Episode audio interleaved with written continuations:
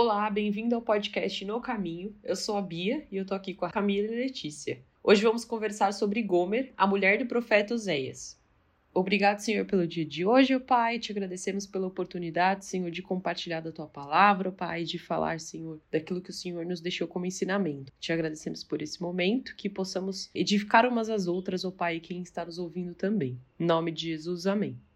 Gomer, ela era filha de Diblaim e era prostituta. O Senhor mandou que o profeta Oséias se casasse com ela para simbolizar a prostituição do povo de Israel, que adorava Baal ao invés de permanecer fiel. Ela concebeu três filhos: Jezreel, desfavorecida e não meu povo. Esses nomes, inclusive, foram escolhidos pelo próprio Deus. Os três apontavam para o que aconteceria aos israelitas pelo seu desvio. Mas o Senhor foi misericordioso. Em determinado momento, Gomer deixou Oséias por outro homem, Ainda assim, Deus mandou que o profeta amasse a prostituta. Então Oséias comprou sua mulher de volta e a levou para casa. Uma clara referência ao que o Senhor faz conosco, apesar da nossa infidelidade. Ele ainda afirmou que o povo voltaria a ser o seu povo, oferecendo assim esperança. Para Gomer, a corrupção sexual era um indício de algo ainda mais profundo. Quando ela foi embora, isso aconteceu porque ela depositou sua confiança nos presentes dos homens com quem ela saía, esquecendo-se de que o próprio Deus é quem supre as nossas necessidades. Na prática, temos acreditado que o plano de Deus é o melhor para nós, que ele supre aquilo que a gente realmente precisa? Eu acho que acreditar, a gente até acredita. Tem um pedacinho da gente que fala: não, eu sei que, que Deus tem o melhor para mim.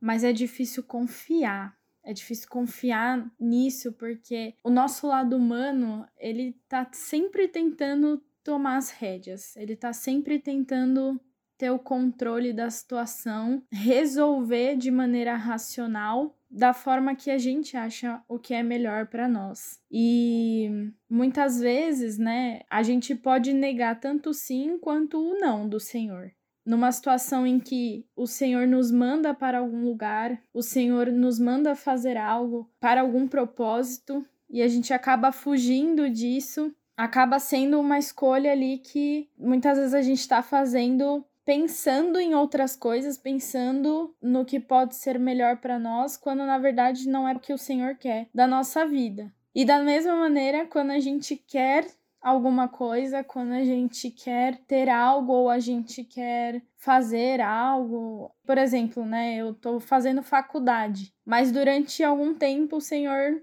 me dizia não. E esse foi o momento que ele me disse sim, mas durante alguns anos ele tinha me dito não, que não era para eu fazer. E, né, eu sempre me cobrei muito dessa situação, porque eu pensava, poxa, mas era para eu estar tá fazendo faculdade, sabe? Todos os meus amigos entraram na faculdade depois do ensino médio, todo mundo tá formado, todo mundo tá à frente de mim, todo mundo está melhor do que eu e acaba caindo nessa comparação. Mas era não, era um não do Senhor para minha vida e eu tinha que dar glória a Deus por isso, porque não era o momento de fazer. Não sei porquê, mas era o que o Senhor tinha para mim é difícil confiar, porque a gente duvida, né, muitas vezes do que o Senhor tem para nós. Então, para mim, assim, acreditar, eu acho que a gente acaba acreditando. Não, eu sei que, que o não do Senhor para mim é realmente o melhor para mim.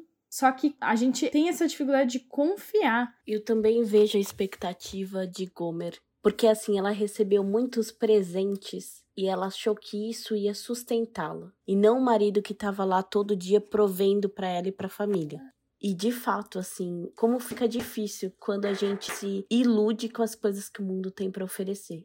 A gente às vezes vive muito no presente, a gente ela ganhava presentes e vira até um trocadilho, mas a gente vive muito no deslumbramento. Conhece coisas e pessoas e se deixa levar por prazeres imediatos e a gente esquece os benefícios da permanência. E Oséias, ele foi essa representação do que Deus era para Israel, dessa permanência. E quantas vezes a gente não quer os planos de Deus por eles parecerem ordinários aos nossos olhos, sabe? Ah, muito banal. A gente quer o presente, o glamour, mas ninguém se sustenta disso. Quando ela saiu, ela não teve presentes todo dia. Então ela foi embora por uma ilusão. O quanto isso fez mal para toda a família dela, né? Para Oséias, que teve de perdoá-la, para a filha que ela concebeu desse relacionamento. E assim é hoje. Às vezes a gente vai vivendo o plano de Deus, ele exige da gente um compromisso diário nos lembrar de quem Deus é. E às vezes nós queremos satisfazer os nossos próprios desejos e os presentes que a gente acha que a vida tem para nos dar. Isso é uma ilusão, mas eu já caí nisso. Eu já fui viver em busca do meu conforto, eu não dei esse nome, mas eu já fiz isso. E como é ilusório, como é ilusório, como é graça, é extraordinário viver o ordinário que Deus tem preparado pra gente.